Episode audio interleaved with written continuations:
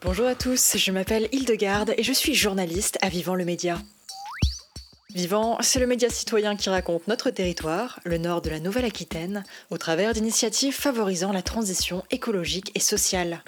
C'est un média où les petites histoires parlent pour les grandes avancées en matière de transformation du monde. Chaque mois, je vous donne donc rendez-vous pour découvrir des projets impactants portés par des individus, des associations ou des entreprises locales. Avec la hausse de l'inflation, les situations d'urgence se multiplient partout en France, à tel point que plus de 10 millions de personnes vivent désormais sous le seuil de pauvreté. Pour répondre à cette précarité, l'association La Nouvelle Ère a créé une épicerie sociale itinérante en décembre dernier. Le principe Un camion épicerie, nommé La Bouffe Fédère, va sillonner les campagnes loudunaises pour proposer des articles à prix réduit et des ateliers autour de l'alimentation et de l'insertion professionnelle. Reportage au centre-ville de Loudun, en Vienne, où l'épicerie effectue des permanences avant le début de sa tournée itinérante, mi-janvier. Laure Baudry, vous êtes fondatrice et salariée de la Nouvelle Ère, l'association qui a créé La Bouffée d'Air. Alors en quoi est-ce qu'il consiste ce camion épicerie? Cette épicerie est là pour permettre à des personnes en difficulté financière de retrouver une certaine respectabilité et euh, permettre de pouvoir choisir des produits euh, et oui des produits variés de qualité. On va essayer d'élargir notre euh, notre réseau à des producteurs locaux pour avoir des, des, produits qui viennent vraiment du plus près possible.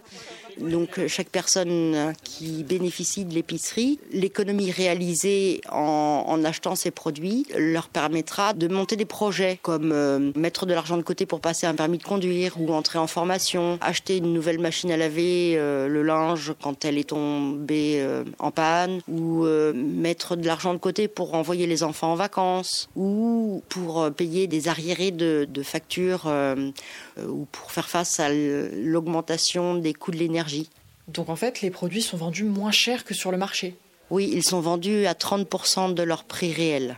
Et donc les 70% d'économies qui sont réalisées, ils servent à financer des projets personnels et professionnels. C'est ça. Les desserts, ça date d'aujourd'hui, mais sachant que c'est des latages, ça dure... Euh, ah ça oui, ça, oui.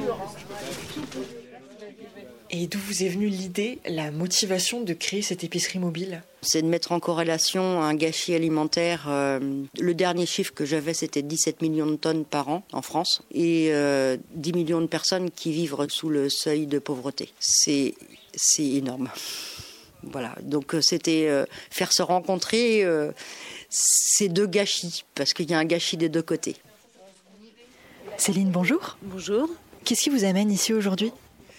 C'est compliqué de boucler les fins de mois au niveau budget alimentaire. Donc euh, là, c'est une grosse aide alimentaire quand même. Pour un budget de 20 euros, par exemple, euh, si j'avais été en grande surface, j'en aurais eu pour 45 euh, ou 50 euros.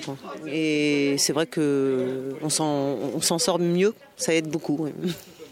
Et puis les produits sont de qualité, on a le choix. On peut prendre du, bas de gamme comme on peut prendre des produits bio. Enfin, il y a vraiment de tout.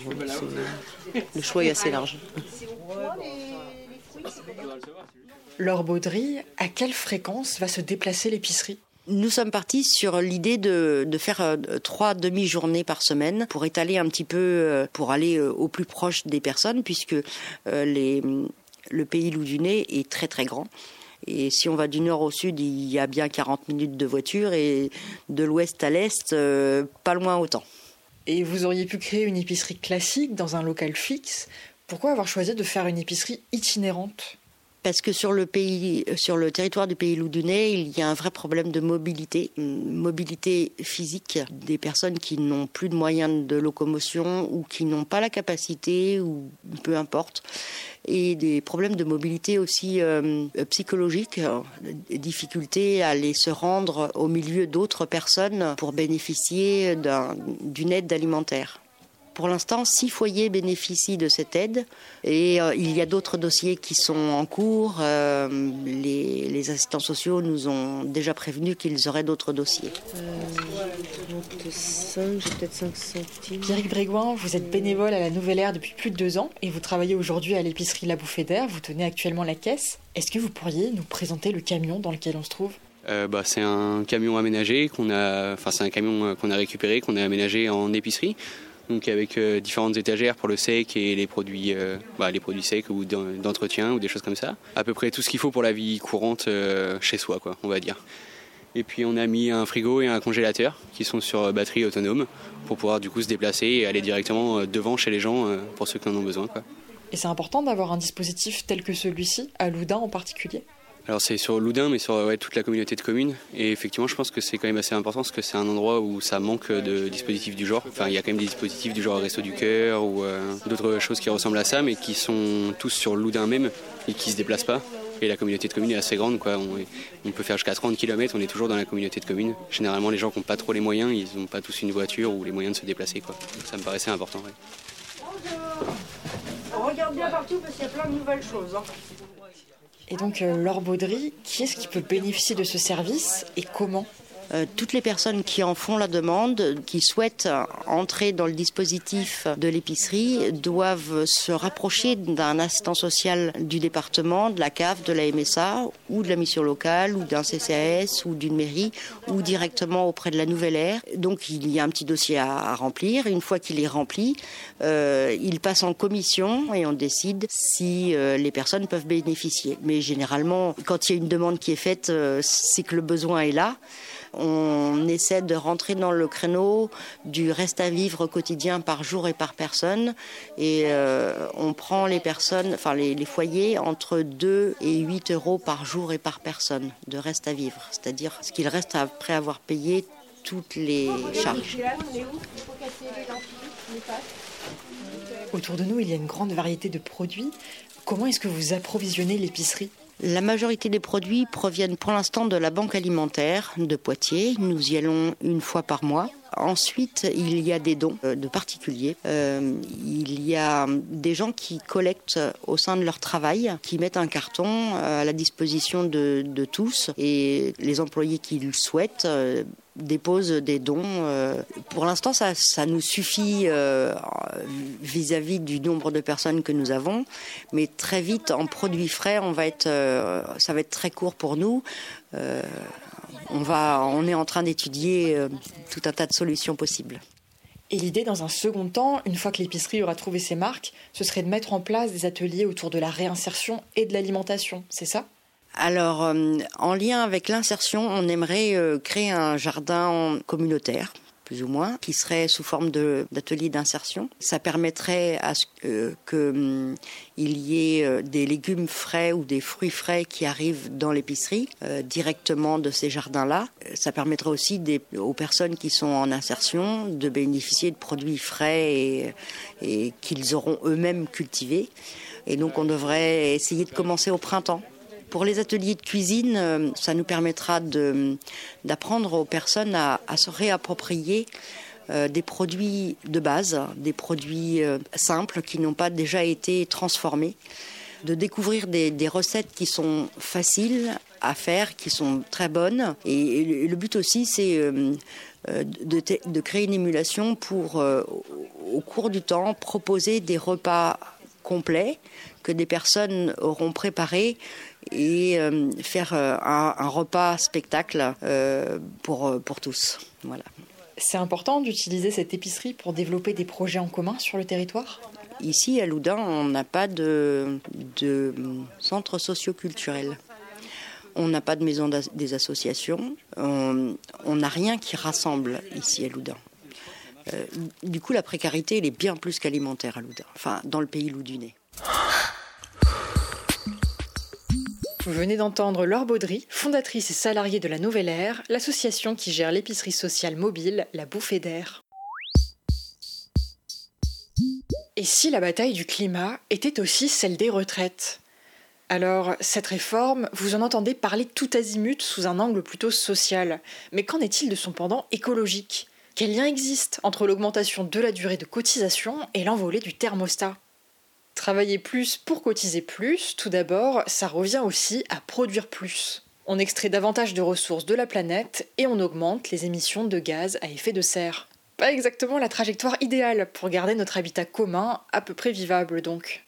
Pourtant, de nombreux économistes, comme Timothée Paric, prônent les bienfaits de la décroissance depuis plusieurs années. Avec la semaine de 4 jours et l'avancement de l'âge de la retraite, nous aurions plus de temps à disposition. Un temps supplémentaire que l'on pourrait par exemple dédier à un engagement associatif ou politique et qui contribuerait à la société d'une manière décorrélée du profit.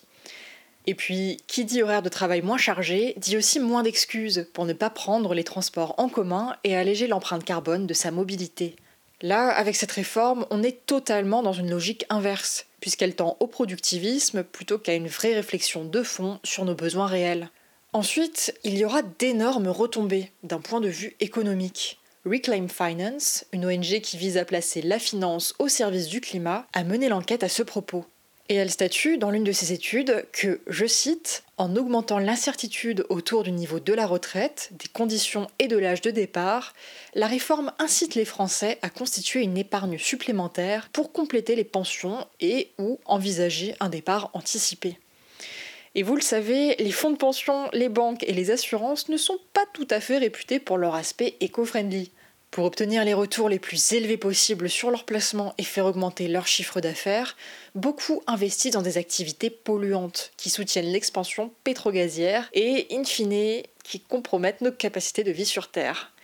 Yes et puis cet argument comme quoi nous devrions travailler plus longtemps parce que l'espérance de vie augmente, il nie totalement les conséquences du dérèglement climatique sur la santé. Canicules, sécheresse, inondations, ces événements climatiques touchent particulièrement les personnes âgées. Sur cette question de la vulnérabilité, on peut aussi parler des agriculteurs ou des travailleurs du bâtiment.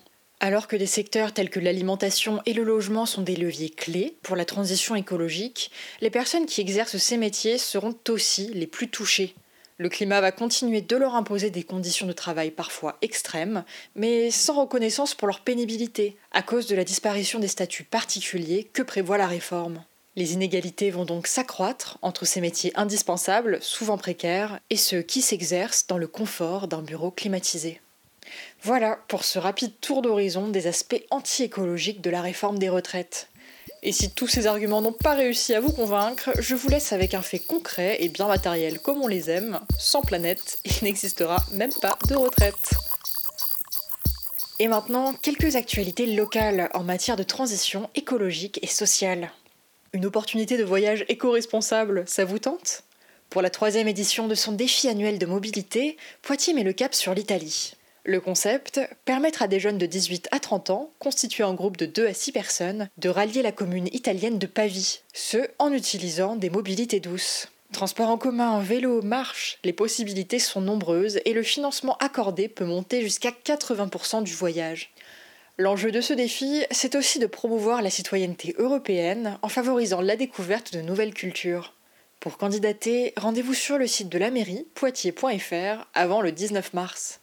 C'est à Poitiers qu'aura lieu le premier congrès national de la construction en paille. Du 9 au 11 février, les professionnels du secteur se réuniront à l'ENSI, l'École nationale supérieure d'ingénieurs de Poitiers.